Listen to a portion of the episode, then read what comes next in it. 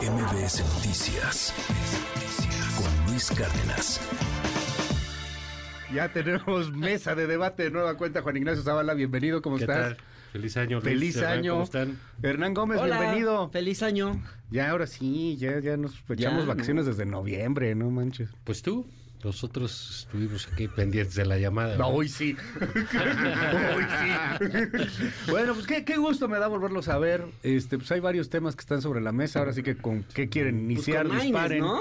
Es como el, ¿El nuevo? que parece que ya hay candidato de MC. Gris hasta. No, mira, te voy a decir No, algo. es ¿eh? mucho más gris Dante Delgado. O sea, creo que en un acto de sensatez, Dante Delgado se dio cuenta que es anticlimático, anticarismático, Colérico. siniestro, que, que, que tiene jeta de mercenario. o del sea, ex Luthor. ¿eh? Como el ex Luthor. No sé, pero creo Sí. que tuvo la sensatez de darse cuenta que no es un candidato atractivo Dante Delgado. Y entonces como que se abrió y le dio chance a, a Maines, que me parece que es un cuate con inteligencia. Ujú. Entiende más o menos que es la izquierda, sí, ha estado en el PRI y en otros partidos, pero digamos, más o menos tiene cierta consistencia ideológica, buen discurso, creo que fue buen legislador, presentó buenas propuestas, y es un cuate que, pues, al final de cuentas, pues tiene el, el plus de ser joven, que creo que eso le da un... Ahora, esta aparición de ayer, donde Samuel, como en su rancho, le hereda la estafeta. Sí, con me una carne asada y unas chelas. Sí, sí, no, Unas toda esa blanca. escena me parece de un carta blanca. patetismo. Un momento carta blanca. Así como que el momento carta blanca, así como que hay heredo la Sí, candidatura, sí, mi amigo. Me pareció, así, pues, este cuate se comporta como si, Pues o sea, Monterrey es como su rancho, MC también. Eh, él decide que Maines va a ser el candidato. ¿Dónde están los Bueno, procedimientos lo decidió Dante, ¿no? Dante le dio permiso de dar el anuncio. Claro, obviamente fue Dante, pero esta forma de anunciarlo así ¿Qué? me pareció muy ¿Tú desafortunado. cómo lo ves, Juan Ignacio? Mira, yo, yo creo que es este saludable para Movimiento Ciudadano esa candidatura. Yo creo igual que Hernán, eh, Jorge Álvarez me parece que como legislador ha sido de, de lo mejor que hemos tenido en, en- realmente en estos dos últimos eh, estas dos últimas Sí, cámaras. ¿no? Es, un hombre consistente, coherente, inteligente, muy bueno para el debate, eh, con- Articulado. con- articulado, con muchas, eh, con mucha soltura para, para manejar temas. Es un eh, legislador, un político que ha estado como pocos dando la, la batalla en contra de la militarización de este gobierno, ¿no? O sea, sí, sí- Ah, sí- claro. sí ha sido verdaderamente consistente. Creo que en ese sentido tiene eh, ti- tiene valores políticos, ¿no? Y me parece que en, en- en términos de lo que ellos han dado en llamar la nueva política, este eh, pues sí, sí, sí, sí embona con, con Jorge Álvarez Maínez. Tiene unos retos enormes, ¿no? Enormes. Pues sí. O sea, de entrada, pues, ser conocido, eso es muy complicado, lo estamos viendo con, eh, con Xochitl Galvez, ¿no? Eh, por supuesto, ahí quieren hacer el, el empuje, vamos a ver qué tal, porque es una personalidad radicalmente distinta a la de, a la de Samuel. ¿no? Pero creo que el hecho de que no estuviera ayer Es que no Dante le- Delgado es algo sano, ¿no? Como que, se, Ah, no, sí. como que Sí. se está oreando esa candidatura, como que Dante está llevando esa parte de Debacle que tuvo el O sea, por lo partido el año regular pasado. este, este tercero en discordia era el que le ponía salsita a las campañas, ¿no? El Bronco hablando de los moches de mano, no Pues, sé algo, porque no puede sí, ganar, no, no, puede aquí- hacer aquí nada. no sé, porque no es- sé es- qué es va a hacer el Jorge. Álvarez Maínez. O Creo sea, que lo que vemos. yo lo veo plano ahí. Lo que sí vimos es el peligro que representó Samuel para eh, la candidatura de Sí, Xochitl. O sea, eso es algo real que Sí. se ve en, en esta expectativa. No es el caso eh, a- ahorita con Álvarez Jorge. Maínez. Creo que él de- deberá pensar muy bien qué tipo de campaña va a hacer. Eh, uno, por lo que decíamos, el problema de crecer. La otra es apostar esto que en el debate, pues, seguramente él va a ser el más suelto en el debate. Sí, claro, no tiene nada que perder. Pero no es nada, eh, eso te puede dar un punto o dos puntos, o te puede dar nada. Así Además, tengas una. El único una- hombre una entre dos opción. mujeres. Pero creo que sí hay, Sí, ese es el... digamos, en términos de una opción política eh, nueva, distinta, pues me parece una candidatura mucho más consecuente que si hubiera buscado otra. ¿no? Yo, yo lo que veo con Jorge Álvarez Maínez es que al no ser una figura carismática, ni ser un cuate que se la Sexy. pasa haciéndose el Sexy, es que sí, chistosito. ¿no? Ni- No, digamos, al no ser un cuate que se la pasa haciendo chistecitos Sí. frívolos y tontos en redes sociales, que si las tenis fosfo y no sé cuánta estupidez, pues creo que lo que se le puede sacar partido a él es eh, para hacer una campaña programática. O sea, ojalá IMC pudiera ser el partido que se diferencie en esta campaña por sus propuestas. Digo, no sé si a ustedes les pase, pero yo estoy viendo, está empezando el año y yo ya estoy harto de los spots de. Xochitl y de Claudia. O sea, estoy harto de Sí, las campañas electorales. A mí yo ya me cansé y apenas Sí. está empezando el año y faltan Pero ya viene la meses. Que no Sí, sé sí, sí, exactamente pero qué diablo sea eso, Sabemos pero que no, ya que viene no la está, o sea, que sigue la grilla ahí y todo el rollo. Entonces, Ah, este, la verdad sí, sí es muy agotador estas campañas donde no está habiendo ninguna discusión programática, donde todos son escandalitos, eh, que a los tres días cambian por otro escandalito, y pleitos, este, Sí. dimes y diretes, y todo es una pelea de personalidades al final. No, Hablando- no, no sé, yo no veo que se estén contratan- contrastando realmente seriamente No. proyectos. Y creo que O- o ni, ni siquiera personas, ¿eh? Sí, ni siquiera Ni siquiera personas. personas. Yo, yo, yo veo que todo está así medio, medio eh, estancado. Entiendo Claudia, ¿no? Porque Claudia es la que no tiene por qué andar contrastando nada si se supone que lleva una diferencia de puntos como la que dice que tener. trae. El caso de Xochitl sí Dice creo que es- tener. eh, bueno, las Lo encuestas. dicen todas las encuestas, ¿no? y eso, pues, por eso. No es que ella diga tener. Y ella también lo es que dice. luego hay unas que dicen Bueno, que hay unas que- 60 arriba Sí, y que otras que están 120%, 20, ¿no? ¿no? Sí, tener. que va a tener 180% de los votos, pues no, no Más bien ya ganó, ¿no? O Pero sea, creo- reconozcamos creo que ahí eso. la que está obligada en eso es, es Xochitl. Ajá. A, co- a contrastar y creo que pues Sí. eh, ahí déjame llamar la atención sobre un punto que me parece relevante hablando de la campaña de Xochitl. Eh, es el asunto de Coahuila. Marco Cortés. ¿no? Sí. Hijo. O sea, que, mira, me, me parece que son las cosas precisamente, ya, ya que Xochitl había, digamos, Sí. la alianza hizo un- una gran cosa, un gran éxito No me político. ayudes, único que ha compadre. tenido, que fue bajar a Samuel. Eso se le debe al PRI y al PAN, que fue lo que hicieron, parece la política, lo hicieron estupendamente. Pues la verdad, sí. Chapó, palomita, mano. Eso sí, Xochitl no tiene Buena queja. operación. Y, y paréntesis, Buena operación. yo creo que más Y- los, los diputados regios, ¿eh? No, más los eso, diputados pero de desde lo nacional. Xochitl no tienen eh, que reclamarles nada. Estaban en eso cuando sale esta inteligencia luminosa que es Marco Cortés a ventanear un papelito verdaderamente este eh, El que había negado. donde reclama en plena campaña en plena campaña le reclama a su aliado el PRI que no le Calito. cumple con el 20%. O sea, todo es alarmante, las notarias, pero todo eso sabes que sucede Sí. es política. El 20% de, De la recaudación. Sí, y dices, bueno, y, y- y todavía ponen los papeles muy inteligente, claro, ahí Miren, están, aquí miren. está, yo firmé y él firmó. O sea, es que ese, vamos a esas cosas, ese tipo de política, ese de eso se va a tratar la alianza. Están Sí. poniendo a Xochitl contra la espalda y la pared cuando justo iba la, una de las más eh, malas semanas de Claudia Sheinbaum por lo de Ernestina Godoy, por lo de San Juana Martínez, porque está atorada con todo eso, con las burradas del presidente misógino, ¿no? Lo del hombre vestido de mujer. etcétera. Bueno, todo eso y sale de veras este señor a, decir, miren No, las tranzas que hacemos Sí. y lo publico para que sea de conocimiento público. No, bueno. Y el papel además arrugado. Ese no, pero ya sabes, Bien- con, con bien manchas de papa con sí, chorizo, ¿no? de- salsa borracha. Bueno, Sí, ese papel eh, al final creo que dibuja de cuerpo entero no solo a Marco Cortés, sino a Lito Moreno, y cómo entienden la política, cómo la ven, eh, su pequeñez.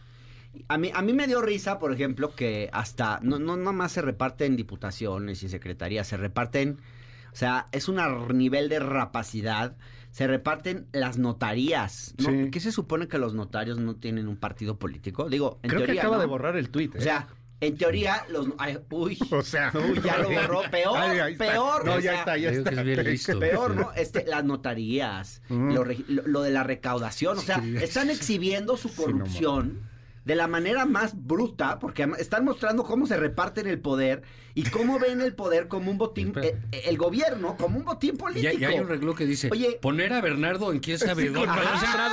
Ratificación, Oye, ni siquiera el ratificación, Bernardo con magistrado. Sí, Pero ¿saben qué el el- Bernie, Sí. Bernie ya El- no el- vas a el- ser el magistrado, ministros, cabrón. ¿eh? ¿Saben qué es para mí lo Lenia más... No.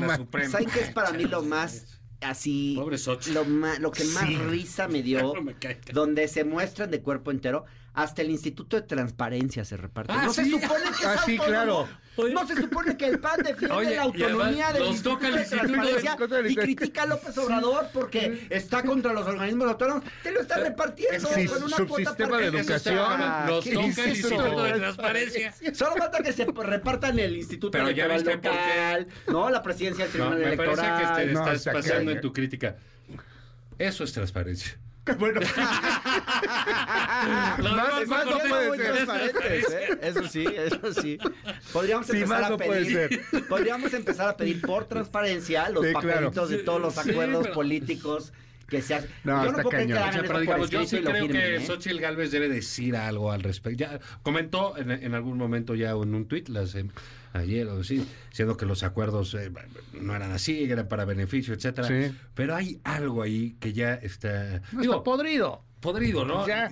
Y, y pregunto otra vez, ¿qué opina el coordinador de la campaña de? Que nunca sale a nada. O sea, eso el señor Krill hace cuenta que no coordina nada, ¿no? Entonces, no salen absolutamente de nada. Dice vacaciones, ¿no? Que pues, sigue, pues tres años. Y ahí, dijimos, ¿qué opinan del PAN? ¿Qué opinan los panistas en serio de esto?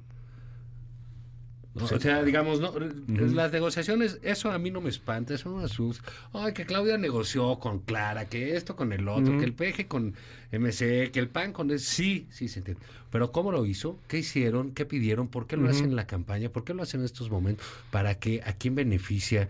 Por- todo esto revela, en efecto, los chiquitos que son. ¿De qué ha vivido el PAN? ¿Por qué es chiquito? ¿Por qué está en, en la lona? ¿Por qué ganó el presidente como ganó en el 2018? ¿Y por qué va a volver a ganar su No candidata? sé, no, ya se va a su rancho.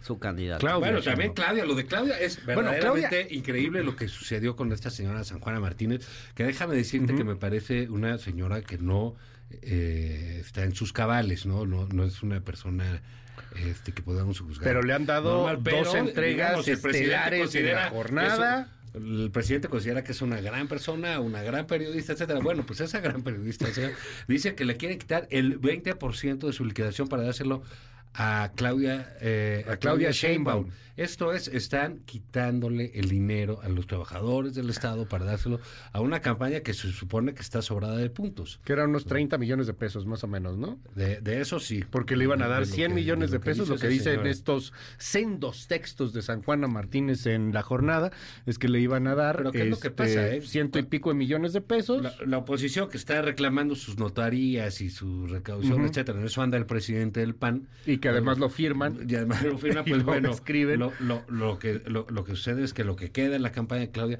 pues es que se deshagan entre ellos. Pero, está cañón. ¿Cómo ves lo de San Juana, Hernán? Pues yo veo que están también dentro de la propia coalición gobernante surgiendo flancos débiles donde internamente, sobre todo por conflictos internos, se exhiben también eh, presuntos casos de, de o de corrupción o de manejo indebido de recursos. Eh, digamos, esto lo, lo está aprovechando ya Xochitl, ¿no? Como, como dice hoy, eh, ella recupera, por ejemplo, como el propio Marcelo Ebrard denunció el presunto uso de recursos de bienestar de la Secretaría de Bienestar para la campaña de Claudia. Ahora este tema de, de San Juana. Pues bueno, también ahí las divisiones internas pues terminan exhibiendo muchas veces eh, la propia corrupción que sí hay dentro del gobierno, ¿no? Eh, el peor caso pues es Segalmex en cualquier caso, ¿no? Yo creo que ahí está el mayor caso de, de corrupción de esta administración.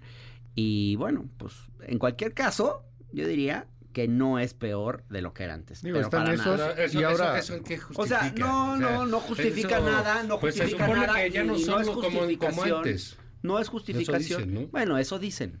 Eso dicen todos los gobiernos. Yo sí Sobre creo que no estamos en los mismos niveles de corrupción. Ahora, del hay- pasado. ahora hay un juego muy nada. fuerte, no sé si qué tan mediático no lo vean, pero el asunto de los hijos del presidente es brutal. Digo, lo trae Latinos, lo trae Lored en particular, una investigación ahí que ha venido haciendo con este famoso asunto del clan, pero pues no se veía eso tanto con los hijos de los otros presidentes. ¿O sí? Mira, yo creo que tiene que ver con las edades de los hijos, ¿no? Sí, también ya son más grandes. Y me parece que estos, pues sí, ya son este, pues, pues, grandotes, Sí, no, ¿no? El bodoque del bienestar tiene aquí 40 y feria de años, ¿no? Este. Pero bueno, pues ahí yo sí creo que se andan en los negocios, etcétera. El presidente dijo muy claramente cuando empezó Ujú. Que él no era responsable ni de sus hijos ni de Beatriz, más que del, del menor de edad. Sí. ¿no? Entonces, que los demás lo que hicieran ellos era su bronca, pues me parece que estas cosas tienen que estar tronando de esa manera. Porque todo lo que. cua- ¿Cuándo truenan? Pues cuando la gente ya está harta de que los estén extorsionando. Como en este caso parece que es así. ¿De dónde saca para un nivel de vida? Ya sé, como dice el presidente, que la señora tiene dinero del bodoque. ¿De dónde saca para estar en los espectáculos de lujo todo el tiempo? ¿No? Entonces, ah, y, y el caso de, de- del hijo eh, Andrés, ¿no? que lo, lo tienen más en metido en las cuestiones políticas, claro. etcétera, por lo menos es lo que se habla mediáticamente, pues bueno, Bueno, pues él me es más visible. me pare- eh, pues, Está ahí en el por lo menos partido, más etcétera, visible, ¿no? Yo- Andy. Yo, creo que ha guardado un perfil mucho más discreto que el que el, que el bodoque, ¿no? O sea, el, el Andrés pues no es un tipo que veas que esté presente aquí y Y ahora ¿no? se habla de Bobby. Entonces, mira, yo, yo creo que ahí es el va a ser un momento complicado, ¿no? Lo que sale de San Juana, lo que pasó con Ernestina Godoy, que es verdaderamente Vamos con este tema. eh, algo, una muy buena noticia para la Ciudad de México, una buena noticia para la oposición de la Ciudad de México, una mala noticia eh, eh, para Sheinbaum, pero va a ser parte de lo que de lo que vamos a estar viendo, ¿no? Este tipo de eh, eh, de acusaciones y de cosas que pues, algunas se tendrán que probar y otras quedarán simplemente en el imaginario público, ¿no? ¿Cómo viste lo de Ernestina? Creo que vale la pena hablar de ese tema. Eh, bueno, yo de entrada creo que, eh, a ver, si hablamos de lo que son las fiscalías estatales en México y el supuesto modelo de autonomía que creo que ha sido de lo más fallido, Se la mal fiscalía de la Ciudad de Sí. México era de las menos peores. Es, ha sido de las menos peores con esta administración. O sea, sí ha habido una diferencia. Sí se logró eh, reducir niveles de impunidad, reducir, no erradicar, evidentemente. Sí se logró combatir delitos de alto impacto, sí se logró combatir el feminicidio. Yo creo que Ernestina es una mujer honesta. Ahora, no es fácil cambiar una institución eh, pues, tan corrupta como es una fiscalía. Eh, no es fácil, no, eso no se hace tan fácilmente y no lo haces con la fuerza de la personalidad de una persona honesta. No es como que eso te va a transformar todo. Sí hay, y sí creo que ha habido, el defecto de el uso político de la institución, como se usan políticamente todas las fiscalías del país, incluida la Fiscalía General de la República. Entonces, ahí sí creo que hay. eh, entonces, yo creo que el, el balance del trabajo de Ernestina, pues es, es eh, en escala de grises, pues no, no es en blanco y negro. eh, hay cosas que se hicieron bien, hay cosas que no. Pero obviamente no es ni todo lo bueno que dice eh, el go- gobierno y Claudia Sheinbaum y, y- y- y- y Sí, la bueno, de 4T, pronto la ponen ni todo así lo malo como- que dice la oposición. Eh, es mucho más matizado el asunto. de la Pero de lo que sí estoy convencido es de que la no ratificación de Ernestina no es por no es por sus eh, defectos en realidad. Eh, es más bien fue más bien por sus virtudes y por sus cualidades. O sea la no ratificación es porque se metió directamente y, a- y muy fuertemente contra el cártel inmobiliario contra la trata la prostitución desde las propias oficinas del PRI de la Ciudad de México. Eh, o sea y eso creo que sí es importante decirlo eh, este caso de plagio, que es un caso de plagio, o sea, me parece un error Ah, lo querer tesis. negar lo evidente, ¿no? O sea, ahí hay un caso de plagio. eh, Que, que bueno, la acusó a Sheridan, ¿no? o sea, se fue contra Guillermo que Sheridan, que la denunció. Muy mal esto de amenazar con... Sí, te voy a demandar y... da- amen- o sea, ¿por qué vas a demandar por daño moral a alguien que está diciendo algo que es verdad? O sea, sí hubo plagio. Y, pero obviamente también hay que decir que esa investigación pues está políticamente motivada, sale un día antes o dos días antes Sí, claro. del proceso de pues sí, pero- ratificación, ¿no? pero pues hubo plagio. Sí. Y ahí también, por último, nomás decir que creo que tendríamos que discutir como que con un poquito más de seriedad y a fondo el tema del plagio, porque se ha vuelto un arma política muy fácil. Y lo que no estamos queriendo discutir es las debilidades de nuestro sistema educativo. Porque si realmente Sheridan se mete a hacer un estudio de la cantidad de tesis de licenciatura, sobre todo, en las que hay plagio, porque no se cita bien, buen- Seguro que son más del 50%, porque en este país no se enfatiza el tema del plagio, porque los maestros, porque por, por la debilidad de nuestro sistema educativo y porque no hay énfasis en eso. Yo como maestro en una institución privada, que no voy a balconear aquí, pero en la que di clases de licenciatura, cuando descubrí dos casos de plagio y los quise llevar eh, a una sanción, no pude hacerlo, no me dejaron hacerlo. O sea, dos alumnas que copiaron eh, cut and paste directo de internet un texto que me di cuenta en el acto y yo no las pude expulsar. Entonces, eso es que somos muy laxos con el tema del plagio. Entonces, es un problema estructural de nuestro sistema educativo. Entonces, claro, pues es muy Digo, fácil eso cuando te quieres fregar a alguien políticamente sacarle su un tema de plagio. Pues claro, si No, el más plagio es de verdad, un buen. Estoy convencido que más del Pero, 50% digo, de las tesis más en allá este de, país más allá del plagio, plagio. eh, el, el asunto de Ernestina Godoy sí, sí va por mucho asunto, ¿no? O sea, sí va por muchas cosas. El, el tema de, de la venganza, dice la narrativa de la 4T, porque te estaba eh, investigando el cártel inmobiliario, pero pues también es la polarización, la necesidad de quererla imponer, pasear, pasar lo que pasara, la misma ley Godoy. ¿Tú qué viste, Juan Mira, Ignacio? yo, yo, yo creo que eso, aquí eh, dijo eh, Hernán que, bueno, no es fácil cambiar algo que lleva muchos años podrido. En efecto, aquí el problema es que eh, tenemos 30 años, 30, años en la Ciudad de México, con la misma banda, pandilla, camarilla en el poder. Bueno, que ahora ya se niegan entre Eh, ellos, ¿no? eh, Porque ya bueno, Mancera por- ya no bueno, es de por- ellos. por lo que decíamos, sí. pues ya se pelearon Ajá. entre ellos porque eh, no había. Creo que en este caso la oposición ya francamente cansada de, de- de esta persecución, de este hostigamiento al que lo sometía Claudio Sheinbaum y su fiscalía, pues dieron un paso adelante, supieron amarrarse y supieron negarle la ratificación a Ernestina Godoy que había hecho un trabajo verdaderamente lamentable en el ámbito político Y que en por otros, ¿eh? poquito lo no ¿eh? neguemos no, no neguemos que la señora facilitó las investigaciones de Gertz Manero en contra de dos personas eh, ancianas, eh, a la- una de ellas a la que metió en la cárcel. Entonces, Ernestina se prestó a eso. ¿Es el costo político? El costo político lo lleva. Que la van a hacer senadora, que la quieren hacer quién sabe qué, que lo hagan. A mí me parece que lo que es claro es que hay cosas que suceden en la Ciudad de México que no pasaban. Y a Claudia Sheinbaum se le no solo se le derrumbó la- la- la- el Repsamen, el metro, también se le cayó su candidato, también se le cayó su fiscal. Está verdaderamente la Ciudad de México lista. Le ha sido fuerte la Ciudad de México, ¿no? Le, ha sido Es dura. que ya, o sea, la gente, los ciudadanos dijeron ya. Ya, o sea, son 30 años de lo mismo con las mismas personas, etcétera, y eso creo que puede dar un buen cambio en Pero la Ciudad lo de México. capitaliza Tabuada, sí lo Yo- ves yo- ahí. Yo, creo que sí se ve ahí eh, claramente, digamos, las campañas, un poco en lo, en lo Claro, que Brugada sí no ha dicho nada, eso sí. En lo que comentábamos al principio. Este, yo creo que es un tema, digamos, nosotros, pues porque andamos aquí este, de Ajá. grillos todo el tiempo y porque No, pero a la gente le vale cacahuate pero- quién es Ernestina Godoy, ¿eh? O sea, la, la va- neta. Va a empezar la, a banda hablar no de sabe política. qué onda. Yo creo que En marzo. literalmente en marzo va a estar el tema a, eh, a todo lo que da, ¿no? Y sí creo, por lo que se ve en muchas encuestas, que la voluntad de cambio en la Ciudad de México es distinto de lo que se vive en el país. Sí, claro. Ese es un, para, digamos, en el caso de, de Santiago Taboada, pla- ha planteado su dilema muy claramente, ¿no? De este cambio que necesitamos o la continuidad, Sí. un poco esto de cómo se vive en Benito Juárez, cómo se vive en Iztapalapa, el estilo de gobierno de cada una. Ha sido mucho más sencillo ese contraste que decíamos que Xochitl, que pues, está haciendo su recetario y todas estas cosas, Sí. ¿no?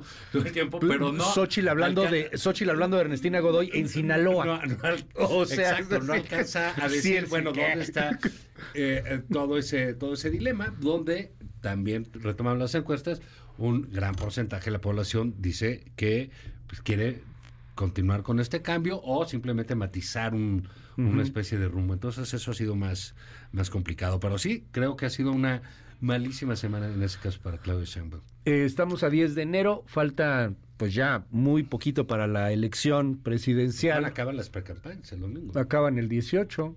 este, las precampañas. El domingo. El, ah, y el 18 ya tienen que, este, que empieza la intercampaña, Así ¿no? es. 18 ya tiene que haber candidata, que pues ya sabemos quiénes son. Eh, ¿cómo, cómo lo ven hasta el momento? O sea, las encuestas están marcando una clara eh, pues eh, tendencia favorable para Claudia Sheinbaum. Tú ya lo ves irreversible, Hernán. Tú dices que ya ganó. Por supuesto. Elección de trámite, prácticamente. Sí, por supuesto. Además, creo que los intentos de Xochitl Galvez eh, por despegar, pues los ha desperdiciado sistemáticamente. Ha sido una campaña sumamente errática. Vamos, empezó el año ya equivocándose. Eh, y, y esparciendo fake news diciendo que la gasolina estaba a 30. eh, en una, en un puesto de gasolina del país estuvo a 30. Este, y los aumentos en la gasolina no han sido del tamaño, en el precio de la gasolina, no han sido del tamaño de lo que fueron con Peña y con Calderón. Entonces aquí no ha habido gasolinazos. Entonces, si de entrada empiezas mintiendo, así empezó el año.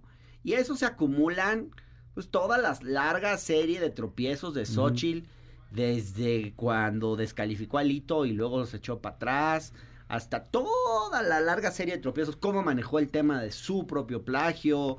Este, a mí me parece que la campaña de Claudia muestra mucho más solidez, mucha más consistencia. En la 4T no la querían de candidata, ¿te acuerdas? Tú aquí mismo lo decías, o ¿A sea? Xochitl Galvez, ¿no? Qué Ah. riesgo que sea la candidata, así como que era la que... Sí, y la verdad La es que que daba un poco más de miedito. Solita se desplomó, o bueno, o, o la desplomaron sus propios, este, su propio equipo.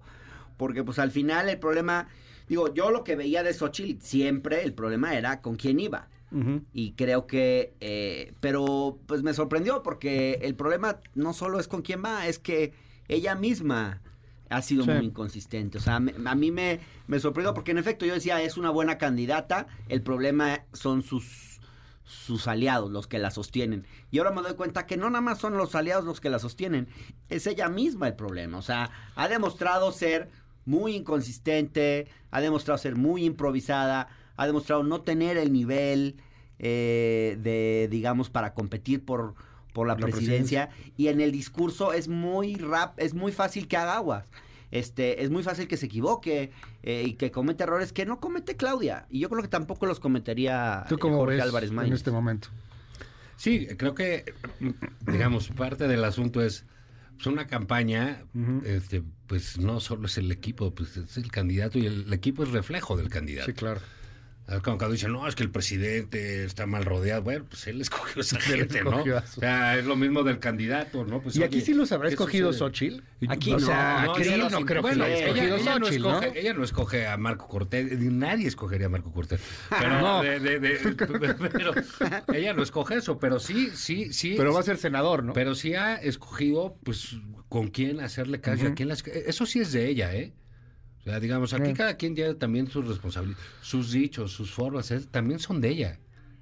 Y hay cosas que deberá hacer. Yo creo que tiene todavía una buena chance por ese trabajo que hizo el PRI y el PAN de haberle desbancado eh, a Samuel, Ah, Samuel. de relanzar sus cosas, pero no se ve. eh, yo creo que parte de su re- re- relanzamiento tiene que ver eh, precisamente con, con- con su equipo, ¿no? Con ver algo distinto. Eh, en noviembre que entró Max y todos dijeron, pero bueno, pues Max no es el hombre orquesta, ¿verdad? Ni de, ni, ni- ni de él de- puede depender una, una, una candidatura. Creo que tenemos, yo lo decía al principio, caray, pues tú ves cosas que suceden en, en- en el equipo de enfrente. ¿Y quién las cacha? ¿Dónde está? Porque ya, ya, ya vimos en dónde está Marco. ¿Pero ¿Dónde está Krill? ¿Dónde están eh, los otros? ¿no? Sí, nadie En- ha salido a Nadie ayudar, a tratar de desmentir, entrevista a aquí. borrar. No, aquí estamos vetados. Pues sí, Aquí dicen, estamos oye, vetados. Con él y con muchos más, sí, ¿no? Pero sí. y, Ujú. y, y díganle, No, no, se hace, no no, se hace. Entonces sí creo que hay una falta de movimiento. Ojalá esto sea parte para que ella pueda darse, se ve que trabaja durísimo, pero también se ve agotada, ¿no? Sí. Entonces creo que debería tener un tiempo de reposo, porque sí viene, eh, viene la parte difícil y sí es un Bueno, tramo. es que debió de haber tenido ya ahorita, ya ahorita ya el más- reposo. Yo esperaba Pero más sí, sí, eh, Me ha sí, desilusionado Yo un creo que ha sido general eso, ¿no? Sí. Decir, chin, esto como que iba, como que la parte de su historia, que es muy buena, pero pues se quedó atorada en una parte y nunca nos ha contado realmente lo interesante O, o- o lo que quiere comprar la gente, lo que quisiera saber cómo hacer, ¿no? Eh, es muy autorreferencial. Eh, Sí. Los temas, como dices, pues anda perdido, anda hablando de Ernestina Godoy en Sinaloa. O sea, yo hay, creo es- que- hay como que un, Yo- un, un poco lo, lo, lo decías tú hace rato, ¿no? Enfrente está Claudia, que es una eh, persona, pues sí, es... Que está cuidadísima eh, eh, la es- campaña de Claudia, ¿no? Eso sí también hay está que bien, decirlo. y ella es, ella es muy eh, estática, es, digamos, es de una pieza, es así, es ordenada y tan tan. No, y la, la No va- la tratan de impulsar cuando va a su podcast donde se siente ella cómoda, Shane Al- Boom, y ahí no, le sacan cosas, los todo eso nada le queda, nada le queda. y cosas ahí, Está así, es pero, una de las está- peores candidatas. pero súper cuidado. es pero una de las peores bien. candidatas que ha habido. Lo Es un haciendo súper cuidado. Ver, yo, qui- yo sí Pero, quiero nada, déjame terminar. Es una de las peores candidatas. que Claudia. Sheinbaum. Claudia Pues está resultando porque muy no buena es, candidata. es porque se está cuidando, porque tiene un, eh, tiene un punto, Es que es digamos, curioso, de al herencia final, es como que muy bien. plástico. Y No, ha- es mucho más Y hace que eso. bien, hace bien en cuidarse. Es plástico. ¿Me Es explico? mucho más que eso. artificial. Ella, es- ella, ella tiene no que se- no cuidarse se deja y es lo hacer. que hace bien. ¿Puedo hablar? Me- ya, nada más déjame, déjame concluir. Eh, Es que ya va a acabar el en el caso de Álvaro, pues entonces, entonces ya no hablaste. el caso de Álvaro, como dices, que también es un hombre consistente, con discurso, con capacidad, con soltura, Ujú. pues ¿quién tiene el problema ahí de cómo se va a mover? Pues Xochitl. Ese es su reto y todos estamos esperando desde hace Algo. algunos meses a ver cómo es, eh, cómo es Xochitl. Hernán, Fíjense cómo son las Sé cosas. breve ¿no? porque ya va a acabar. ¿Cómo son las cosas en la política? Pero cuando yo voy a hacer una confesión de parte, cuando salió la candidatura de Xochitl, yo dije, híjole, Aquí te este sí es un escuchamos. desafío Sí, porque, Dijiste que debía ser de Pues sí, Morena. porque exacto. ella, yo dije, es mejor candidata que Claudia, porque es más carismática, porque tiene más pila, duda. porque es más chistosa, porque jala. Y lo que he visto sí, se es que estancó. mientras Xochitl ha involucionado, Dejó de ser Xochitl. Claudia ha evolucionado. O sea, fíjate, y la han ayudado mucho. O sea, fíjate, fíjense los spots. Claudia era una persona que tú veías y siempre estaba muy seria, con, con mala cara. Ay, ahorita anda muy salerosa, Eh, Ya- ya tiene y ahora- TikTok. ¿no? Es, es getona. cada vez que es la ves- getona, es una, Pues una sí, lo encarada. que quieras No, decir, sí. lo que quieras decir, No, pero como sonríe más, salvo que se enoja con gritos. Como producto lo está Ah, haciendo no, muy bien. Es O sea, disciplinada como pocos. Ahora la ves en todos los, en todos los, los spots, la ves sonriendo, con el rostro diáfano, no, ya. fresco, Oye, pero es que ya, descansado. ya, déjale de- veras. Sí, la con ves mascarilla con de aguacate. energía, Bueno, sí, eso sí, La sí ves con ahí energía, la ves con ímpetu, la ves más joven. Bueno, también ella dice hola. y Sí, dice, se ve que "Uy, trae filtros, ¿eh? Sí, energía". se ve muy bien la luz, Bueno, no todo el rollo, lo que así, sea, muy- pero no la veíamos Muy y eso, ¿no? y eso en una campaña sí es importante. O sea, decir algo, Por hay supuesto. muy buen manejo No, de pero por imagen de supuesto. Claudia Sheinbaum. Sí, claro. Hay muy buenos marqueteros políticos al lado de Sheinbaum. Hay muy buenos spots Bueno, son tan buenos que hasta parecen de derecha, De, Hernán. de- de- sí. De verdad, Y o ella sea, la parece una candidata campaña, parece y si de ella derecha, parece- de pronto. Y como si ella producto. parece simpática y alegre, como dice Germán, pues son unos grandes Hernán. marqueteros.